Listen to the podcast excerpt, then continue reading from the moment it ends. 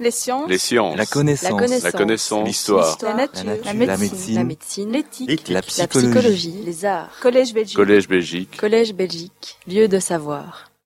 Je vous remercie, euh, Christophe, euh, et l'Académie euh, des sciences, des lettres et des beaux-arts de Belgique euh, de m'avoir invité à ce colloque et de vous, tout le monde, euh, pour être ici. Shakespeare est quatre siècles d'une été éternelle.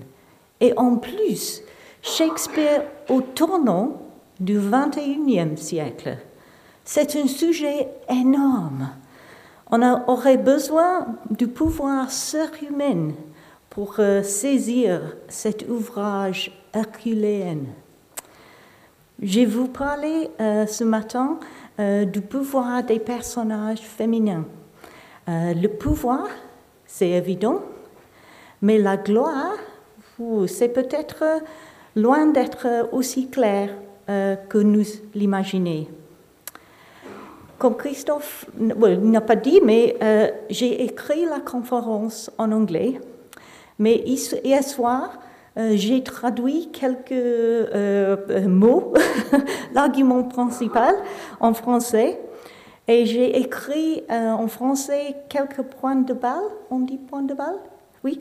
Euh, dans la présentation euh, PowerPoint, ici. Euh, alors. Mais j'ai laissé Shakespeare à lui-même en anglais. Au fin de Henry V, le roi cotise Catherine, la princesse de France, et lui dit J'espère entre nous la- euh, que on, on va parler tous les deux.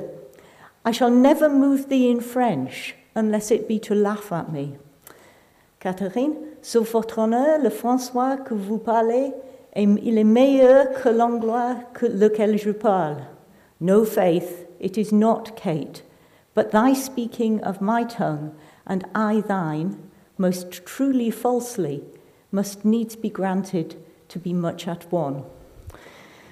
J'espère alors qu'entre nous, euh, la conférence travaillera.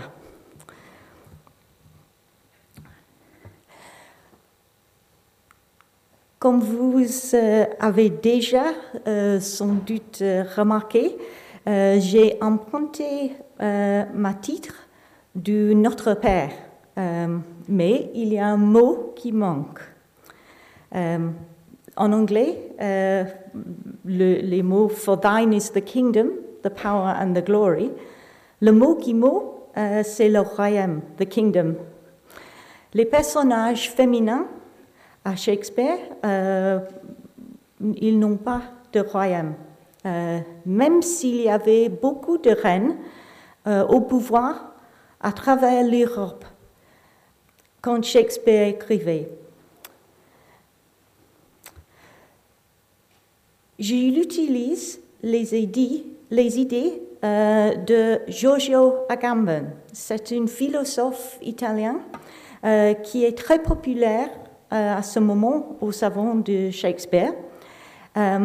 Et je, je utilise ces idées pour examiner la, glo- la gloire.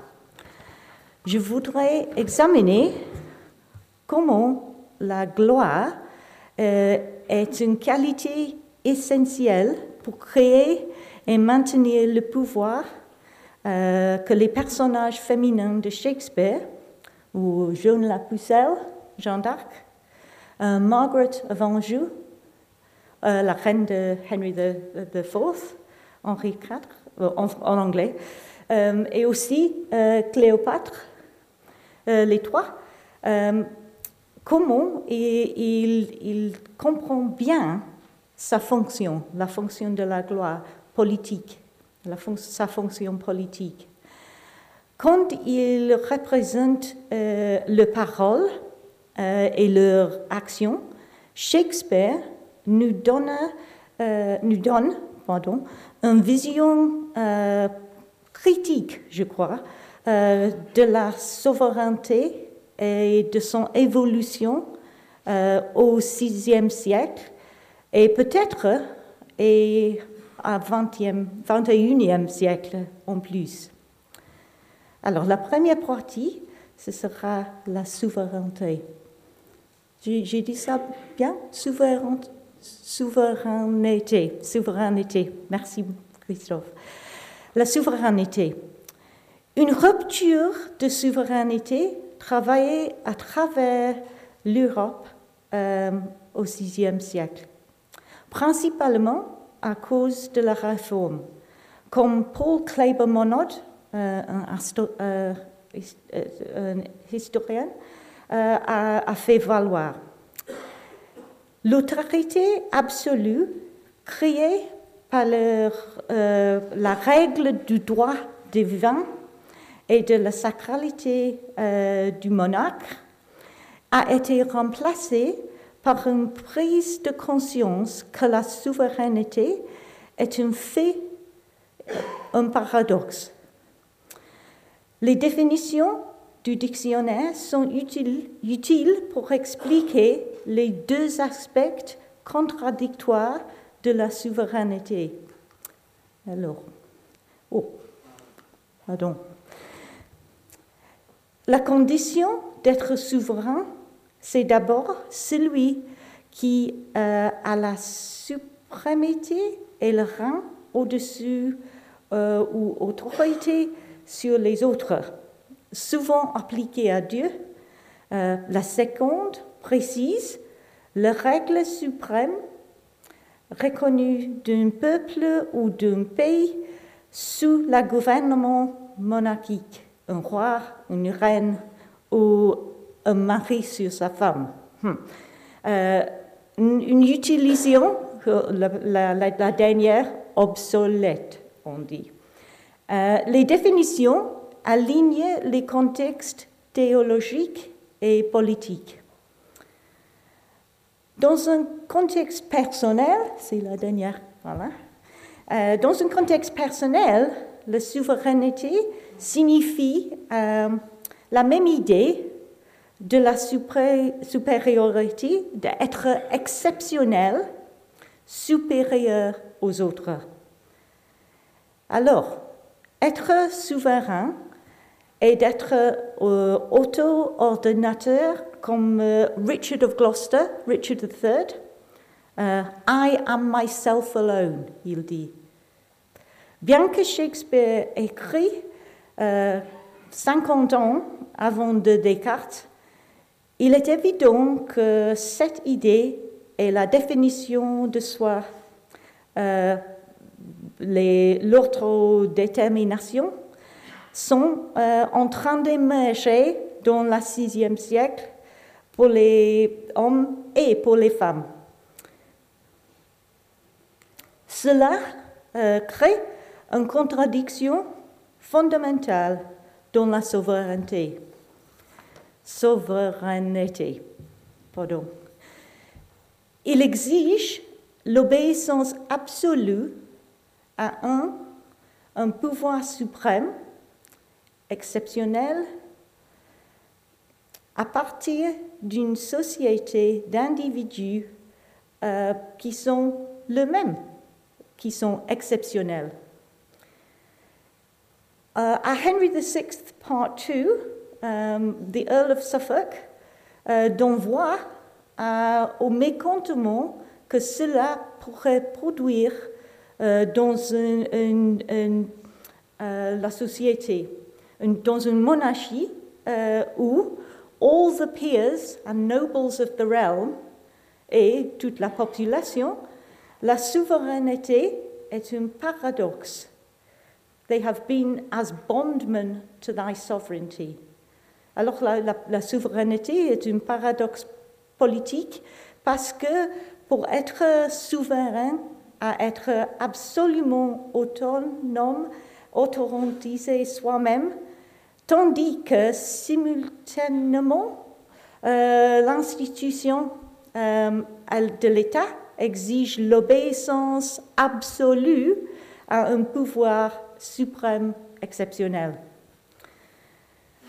Agamben euh, fut valoir que la gloire est une colle. Il dit une colle qui tient le paradoxe de la souveraineté dans un, dans un tout, euh, ensemble, et permettent au monarque de conserver le pouvoir absolu. Alors, il dit ici, Why does power, il demande, why does power need glory?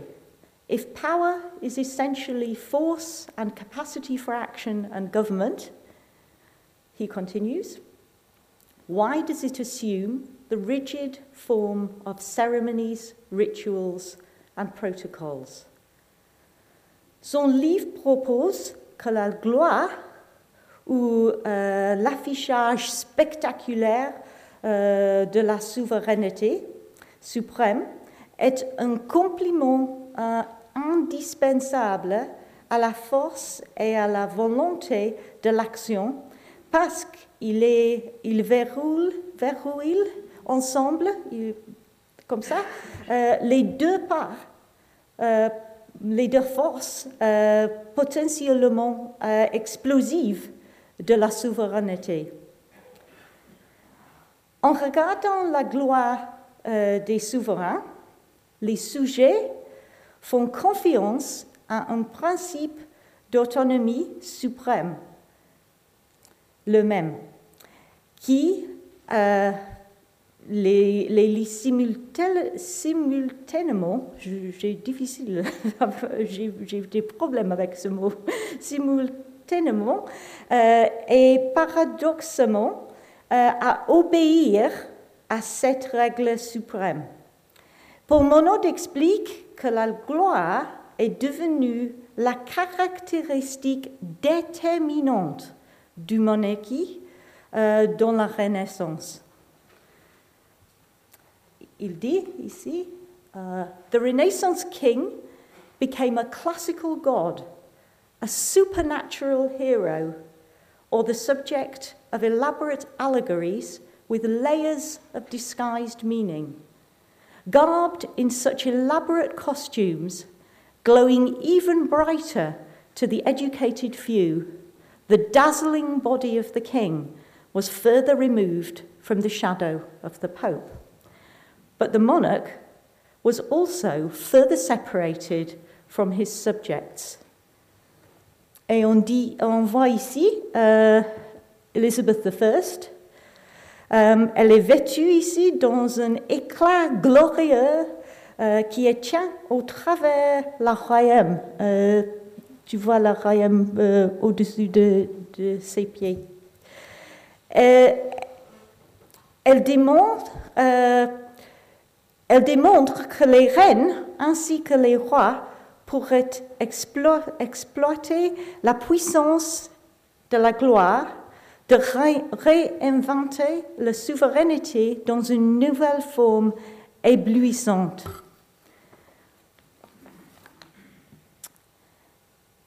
Le livre de Olivier de Marché, euh, de la montée et la chute des monarques, um, qui, qui s'appelle uh, The Resolved Gentleman. Um, it's a kind of chronicle history, dream vision, and a long poem like Spencer's The Fairy Queen um, put together. Um, ça décrit la grandeur de la reine Elisabeth comme ça. So excellent a daughter, and so highly of the heavens blessed, that besides the glorifying of the frozen poles and the fiery equinoctials of the tropes with her invincible arms, such shall be the world's wonder and the admiration of her virtue, that the greatest kings, princes, and estates of the world shall think it the greatest happiness that may befall them, to be shrouded under the fair spreading wings of her imperious government of them falling down at her sacred feet, flying into her realm for refuge. Le livre euh, des voyages de Hauclit euh, cite encore une lettre de sultan euh, à Élisabeth qui utilise le même style hyperbolique. Il a dit, oh non, il a dit, je, dois lire, In greatness and glory, most renowned Elizabeth, most sacred Queen, and most noble Prince of the most mighty worshippers of Jesus, the wise governor of the causes and affairs of the people and family of Nazareth, cloud of most pleasant rain and sweetest fountainess of nobleness and virtue, um, heir and lady of perpetual happiness and glory, la gloire of the noble realm of England, whom all sorts seek unto and submit themselves. Alors c'est très hyperbolique. Ce climat dans lequel euh, euh, la culture de la souveraineté euh, est en train de changer et quand la reine glorieuse de la reine Elisabeth arrive à la fin en Angleterre, fournit une, une intertexte résonante pour les pièces de Shakespeare. Une rupture euh, de la souveraineté est mise en scène dans la première tétralogie de Shakespeare. Ces quatre pièces qui, qu dramatise, où il dramatise l'histoire des guerres de rose. Voilà euh, une peinture euh, des guerres de rose de Henry VI, part 1. Les deux familles euh, sont mises en scène dans les pièces. Les deux familles. Au commencement de Henry VI, part 1, euh, nous avons euh, la, maison royale de, de Lancaster et la maison royale de York. C'est la rose blanche et la rose rouge. Moi, j'ai, euh, euh, je suis professeuse à Lancaster, mais j'étais née à Yorkshire. Alors, c'est assez difficile. et chaque, chaque année, il y a une grande euh, équipe de sport euh, qui rejoue les guerres de rose chaque, chaque année à Lancaster. Alors, alors un, peu d'histoire anglaise. Euh, les deux familles sont les, enfants, si, tu veux, euh, si vous voulez, de, Edward III, euh, le roi. Et le, les, au commencement de Henry VI, part 1, euh, nous avons Henri le sixième, Henry VI, c'est le fils de Henri V, le héros d'Agincourt, le, un grand rat euh, guerrier. C'est lui, Henri VI, euh, qui est sur le, trône. La France et les personnages féminins de la France sont partis de cette histoire. Margaret euh, d'Anjou, Marguerite d'Anjou, est une des femmes les plus puissantes de Shakespeare, apparaissant euh, dans toutes les quatre pièces. Henry VI Part 1, Henry VI Part 2, Henry VI Part 3 et Richard III. Mais c'est... Oh, voilà le... Yeah. Ça, c'est... Euh,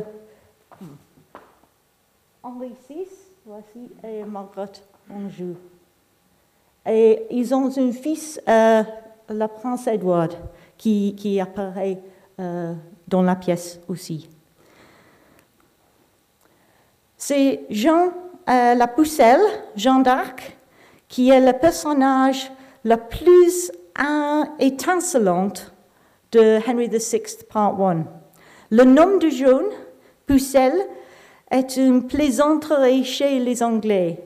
Pucelle, en français, euh, vierge, euh, aux, oreilles anglais, puzzle, putain. Alors, euh, il y a beaucoup de, euh, gestes comme, ça. La pièce lui présente de façon ambiguë. Elle est putain et aussi glorieuse vierge. Alors maintenant, euh, je vais passer au texte écrit, euh, celui de Shakespeare et celui que j'ai déjà écrit, euh, et je vous parlerai en anglais. Si vous avez des questions, euh, s'il vous plaît, me demandez euh, comme ça d'arrêter et j'essayais d'expliquer en français.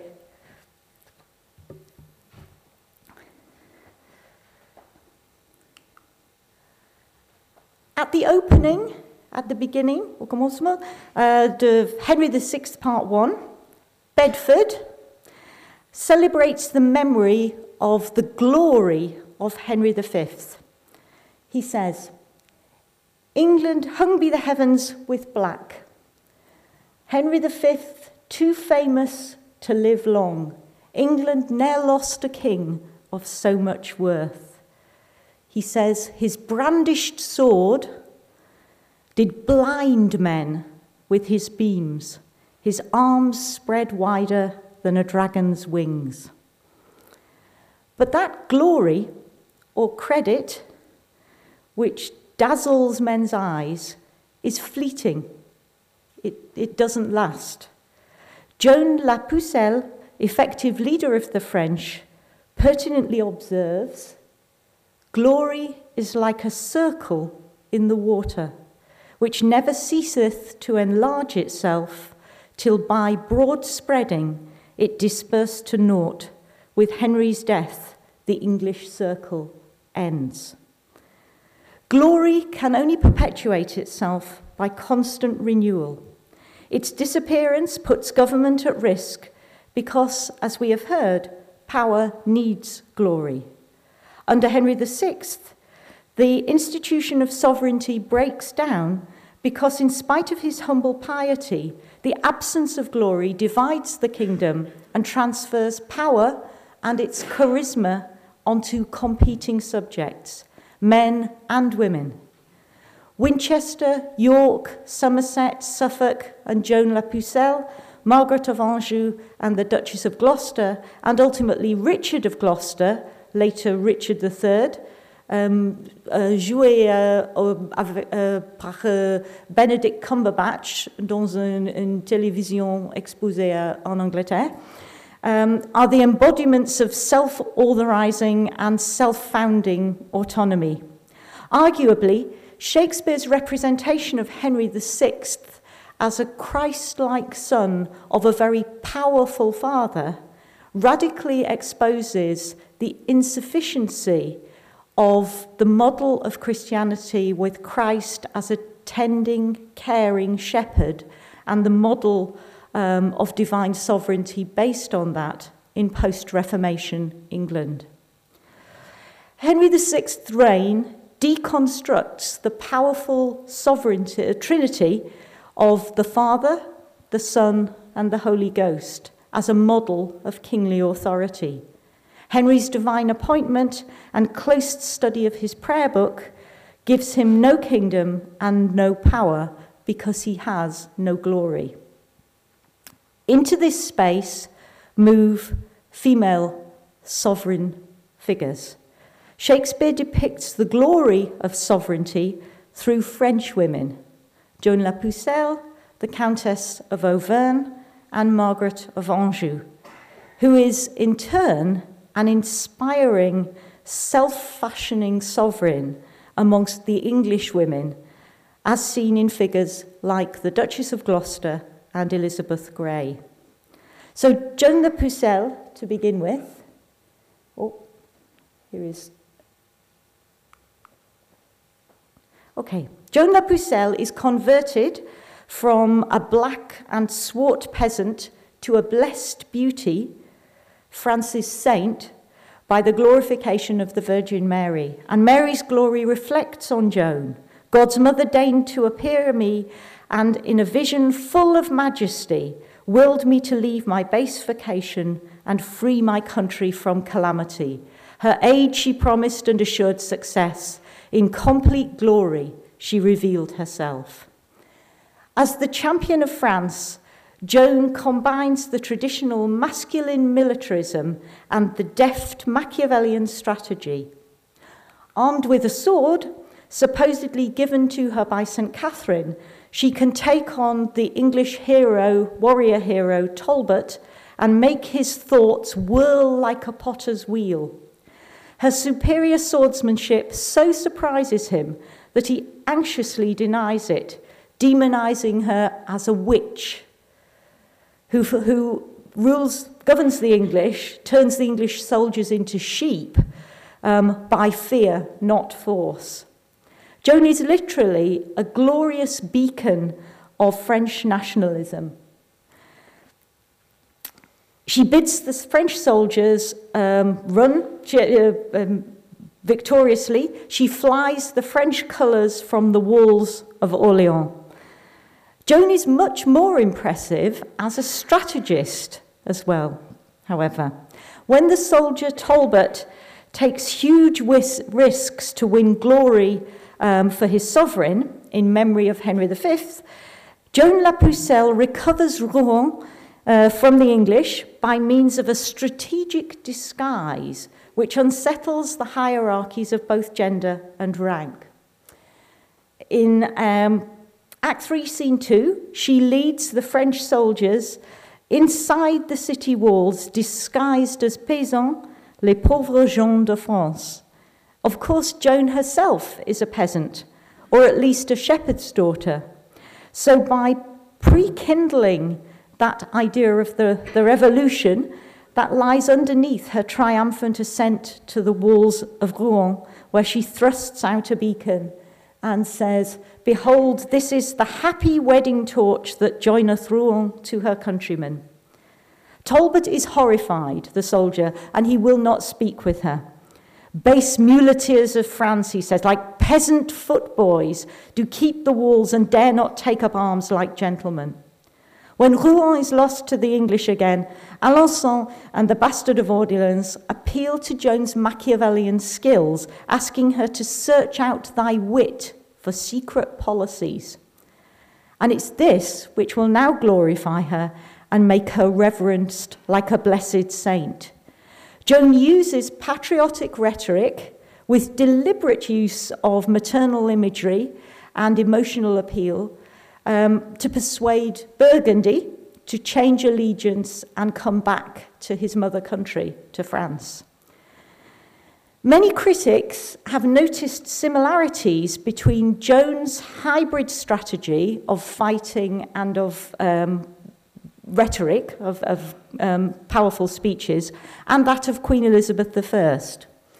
Um, her appearance, um, Queen Elizabeth's appearance in armour at Tilbury to fight off the Spanish Armada, combined with her brilliant use of diplomatic rhetoric to maintain England's and her own independent sovereignty.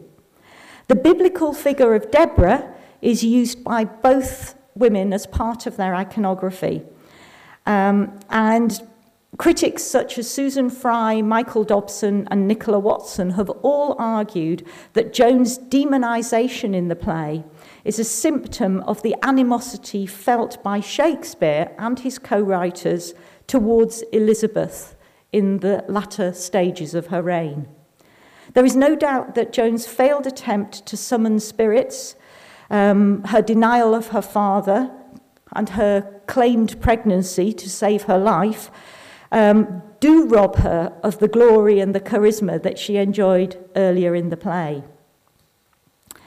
As Ben Spiller has pointed out, however, the lines between English and French in the play are very blurred. And audiences are given the opportunity to celebrate or commiserate the dominance of a female warrior over her male counterparts. And that's the quotation that I've put up, up there. The celebration of a new model of sovereignty, which encompasses strategy, rhetoric, performance, spectacle, and a democracy based on individual agency, even that of a woman, emerges in the early part of the play. Meanwhile, the masculine military model of unified sovereignty, symbolized by Henry V and embodied by the soldier Talbot, dies, and any chance of its future revival is brutally eclipsed in the death of Talbot's son, John Talbot, the young man who comes onto the battlefield. Indeed, as the play makes clear, it is sacrificed to the competitive individualism of the nobles, especially York and Somerset, the two rivals in the Wars of the Roses. Joan's appropriation of the power and the glory is threatening, and at the end of the play, the English and the French unite in their wish to burn her. So, as Spillers explains, she is the ultimate scapegoat for insecure men, no matter what their nationality. It's not just on gender terms, because she is a woman, that Joan threatens. She represents that subversive side of sovereignty as absolute autonomy that has the power to pull apart the institution of sovereign rule, where the monarch did blind men with his beams. And her final words leave that curse explicitly with the English. She says to them, May never glorious sun reflect his be- reflects his beams upon the country where you make abode, but darkness and the gloomy shade of death environ you till mischief and despair drive you to break your necks or hang yourselves.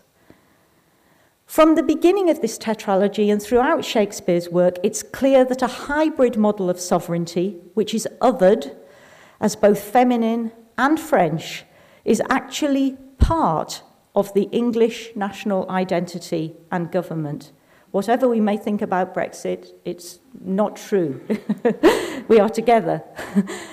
Roland Cotterill, a very good critic, has deftly argued that the structural role of France has thought to be has to be thought about um, both in terms of a wound and a support. So France acts as a wound and France acts as a support. It's a supplement and it is in danger of supplanting um, the English in Shakespeare's English history plays. Joan's curse travels from France to England quite literally in the person of Margaret d'Anjou. At one rank further down, there's another character, the Countess of Auvergne, um, whose desire for personal power and revenge um, on Talbot and to save French sovereignty. Um, she she uh, gets hold of a picture of Talbot and um, pierces it so that she's acting like a witch. She uses witchcraft. That gets translated into the English Countess of Gloucester's ambition for the crown in Henry VI, Part 2. So, this is the, the Countess of Auvergne, bewitches Talbot. The Duchess of Gloucester actually wants the crown herself. Um, and this is the Edward the Confessor's throne in Westminster Abbey. This is what she's imagining here. So she says, um, Methought I sat in seat of majesty. This is a countess, this is not a queen. Um, in the Cathedral Church of Westminster, and in the chair where kings and queens are crowned, where Dame Henry and Dame Margaret kneeled to me, and on my head did set the diadem. This is a dream that she's recounting to her husband at this point. Unlike the dutiful subjects who see their own desires for absolute autonomy reflected and embodied by the ruling monarch, Eleanor places herself at the centre of this scene of glory, in the chair where kings and queens are crowned. The current king and queen crown her in this dream. Her husband doesn't even seem to be present. So, like Richard III, Eleanor thinks, I am myself alone. She cannot stand anybody else on the scene. She cannot stand competition. Um, and we see this in a battle that goes on in the play between the two queens um, over a fan, where we have the, I'll go to the, uh, this is the, the text in which, uh, what's the word for a fan in French? Thank you. Yeah, so there's this battle going, going on over the fans in the play, and um, the, uh, the two queens, the king tries to intervene between the two queens, um, but cannot pacify them, and they end up enraged with each other throughout. And this um, causes not Hergé, but um, it is the La Ligne Claire, uh, La Ligne Claire. Um, this is a, by a friend of mine called Jack Fallows, another cartoonist, um, who has drawn me a nice picture of, of the two queens in, in battle there with the fans.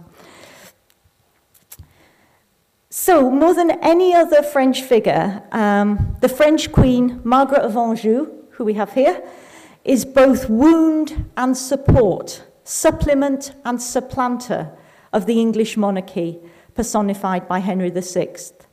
She wounds English territorial holdings in France since her jointure uh, in the territories of Maine and Anjou um, is lost. This is what she, she has to give away. And she brings absolutely no dowry with her to her marriage to Henry. In fact, she strips England of glory, in contrast to another arranged match between Henry and the Earl of Armagnac's daughter, which would have bought French allegiance and French wealth. So, at the conclusion of Henry VI, Part 1, King Henry's one act of sovereign will, the one thing that he does to be independent in the play, um, he determines to marry Margaret of Anjou and break off this much better match, is disastrous.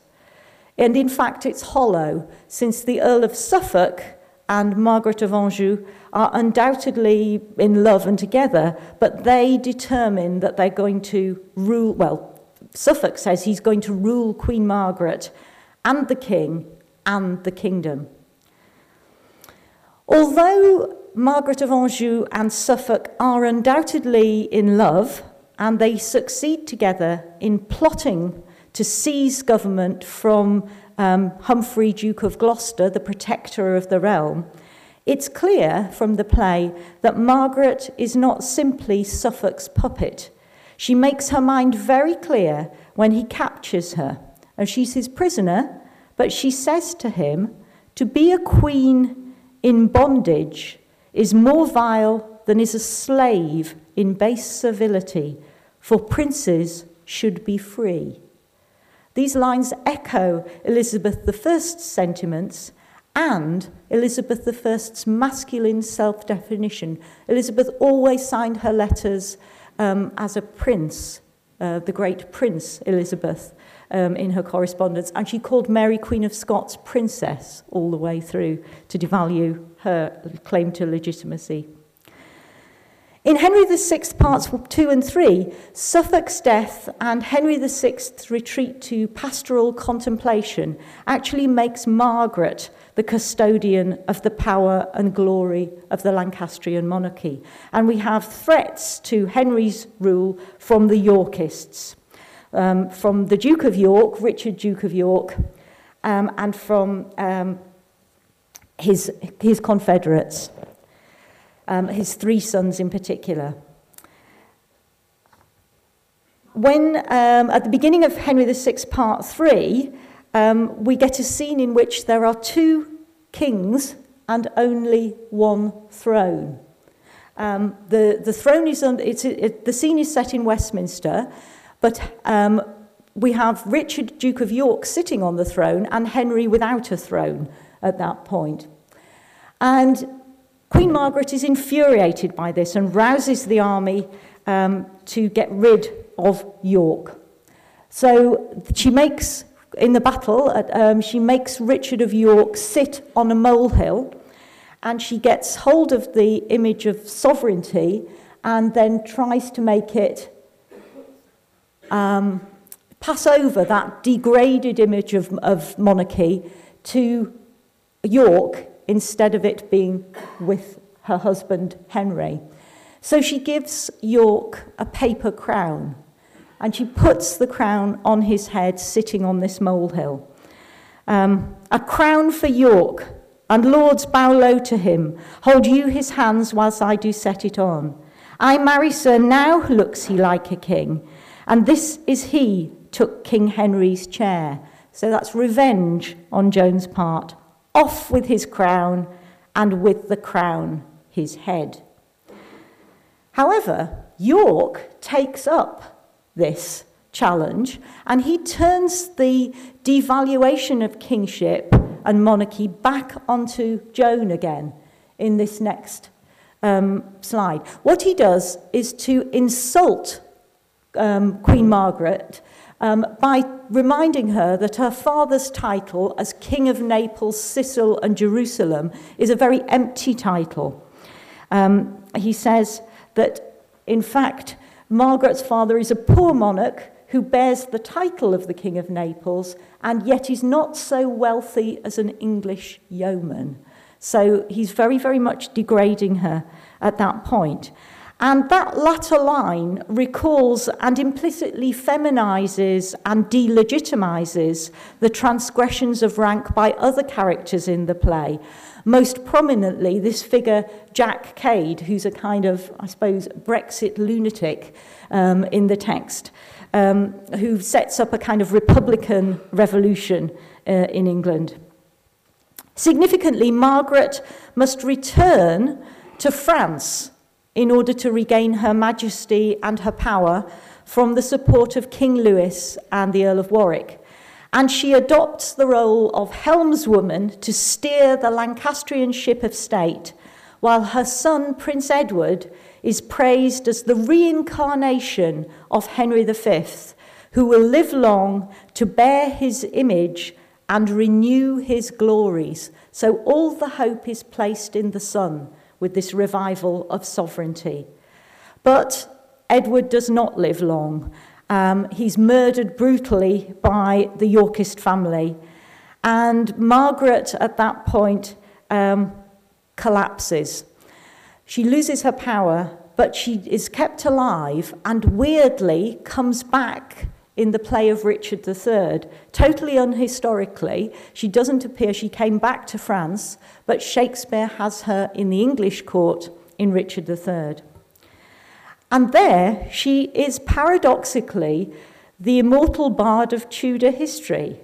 Her presence at the heart of England in Richard III is a kind of choric role. She acts as a chorus in the play.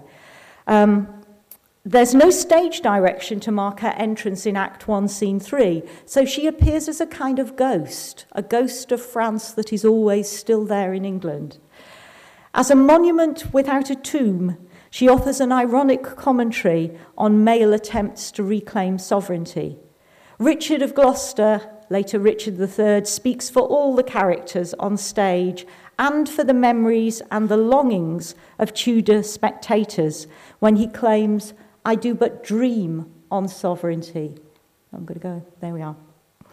Okay, I do but dream on sovereignty like one that stands upon a promontory and spies a far off shore where he would tread.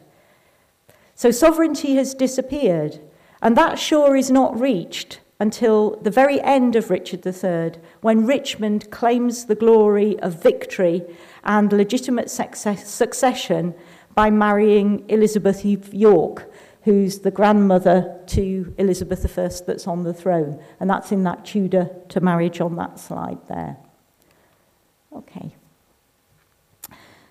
While Edward IV's very English Queen Elizabeth negotiates the Tudor match and outwits Richard III, Margaret, the French character, assembles a female anti chorus that simultaneously critiques and it inspires the, uh, the other women and other characters, I think, of female primacy in English sovereignty.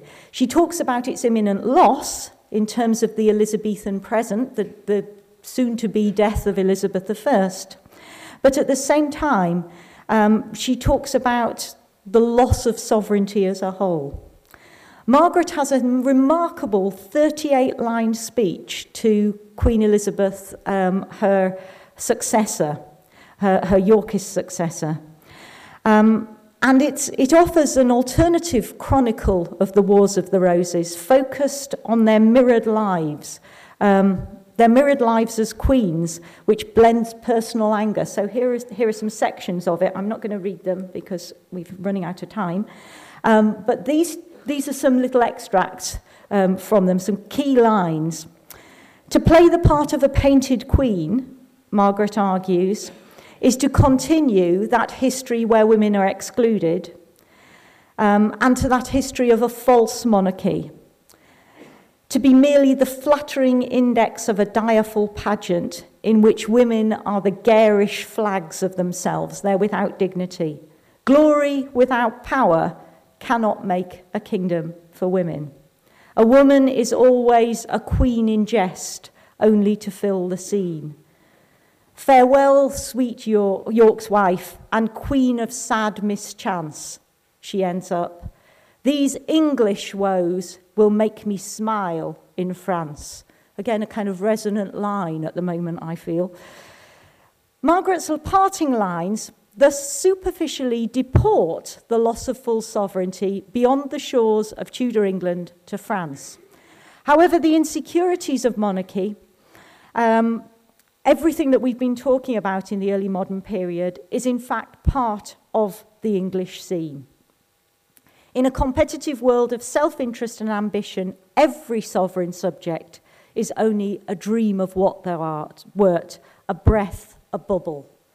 Margaret of Anjou personifies the structural role of France as a thorn in the English side, if you like, that reminds the English what cannot be dislodged, that knowledge. As a wound and support, as supplement and supplanter, her words remind English spectators that Tudor monarchy and sovereignty itself are never fully present. They're never restored. They belong to an older medieval world.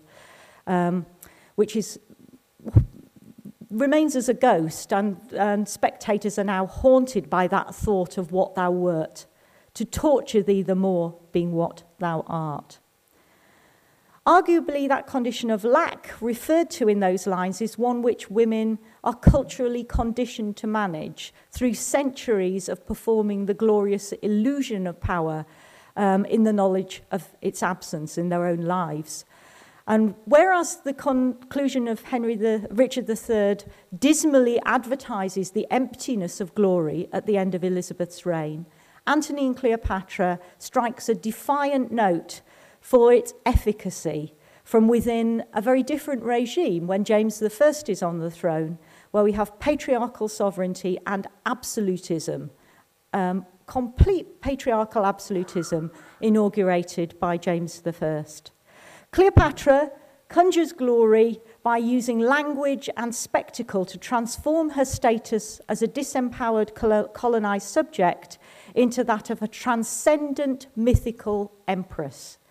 The fact that she too is identified with witchcraft, Pompey says, let witchcraft join with beauty, lust with both, testifies to women's particular understanding of how glory works in contrast to male negative definitions of glory as a kind of magic. Cleopatra employs the techniques identified by Carl Schmitt and Giorgio Agamben to conjure glory. Her rule over the population of Egypt is founded on the efficacy of acclamation. She wittily exposes the impotence of military conquest by refusing to meet the conquering Antony in the marketplace, in the streets. Um, instead, she goes and sits on her barge on the banks of uh, the River Nile. And we hear from Enobarbus, the city cast her people out upon her. And Antony, enthroned in the marketplace, did sit alone, whistling to the air, which but for vac- vacancy had gone to gaze on Cleopatra too, and made a gap in nature. That's a perfect example of Agamben's analysis of how democratic sovereignty works. The people are excited by watching Cleopatra's barge. Their visual, their oral, their olfactory, and their tactile senses resonate empathetically with the glory that they see represented before them, and they're seduced by that image of sovereignty.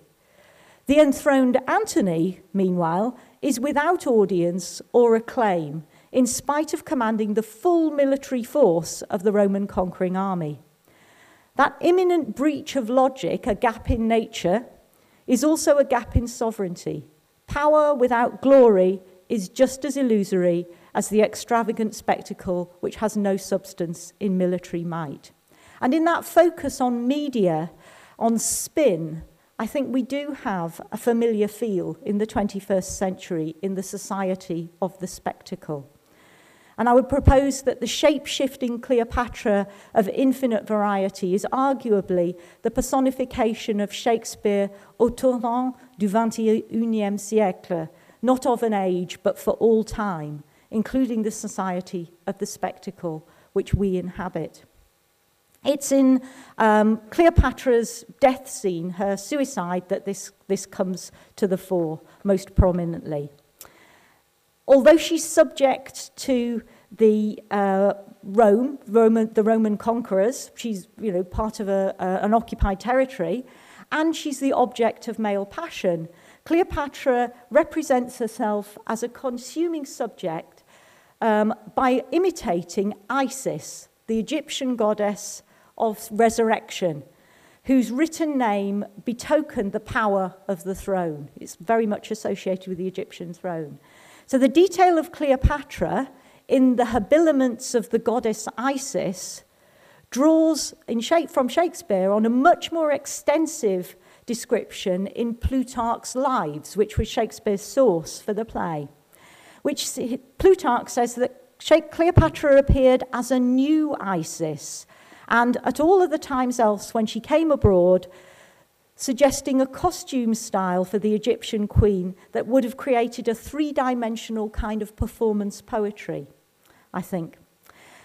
Plutarch's account of how Isis and her murdered brother, Osiris, whose limbs Isis went into the River Nile and recovered and then brought him back to life, comments on the significance of Isis's robes Plutarch says that they're different tinctures and colours reflect her infinite variety to wit, light, darkness, day, night, fire, water, life, death, beginning, and end, all in one costume. Quite impressive. Their glory has the power to resurrect the serpent of old Nile, who's wrinkled deep in time. So Cleopatra, like her predecessor, has the power to dismember and remember male subjects. Her face draws Pompey's eyes to anchor his aspect and die with looking on her life. She imitates the supernatural goddess Isis in order to remember Antony, literally put his body back together in mythic terms. And Cleopatra's love poetry of mourning makes Antony exceptional. Um, his, like a blaze on his face is like the heavens, his eyes are like the sun and moon, like those descriptions of Elizabeth I. Cleopatra's suicide, oh, sorry, um, what's happened here? There we go. Cleopatra's suicide, um, where she asks her women, Charmian here, to bring on her best attires and show her like a queen, and get her to bring the asp, the worm of Nile, that brings liberty invests her with all that regenerative power that Isis ha- uh, has. This kind of a queen, shimmering in glory, is a lass unparalleled who transcends the material circumstances of her confinement, both within the tomb and within the body of the boy actor who performed that role. The final lines of the conquering Caesar strive in vain to compete he has this sententious uh, couplet at the end saying that the, the lover's story is so wonderful that no less in pity than his glory, meaning his own, which brought them to be lamented. That rings absolutely hollow at the end of the play. Caesar's soldiers may have occupied Egypt and the stage, but Cleopatra still holds the kingdom, the power, and the glory in the hearts, minds, and memories of spectators. Thank you very much.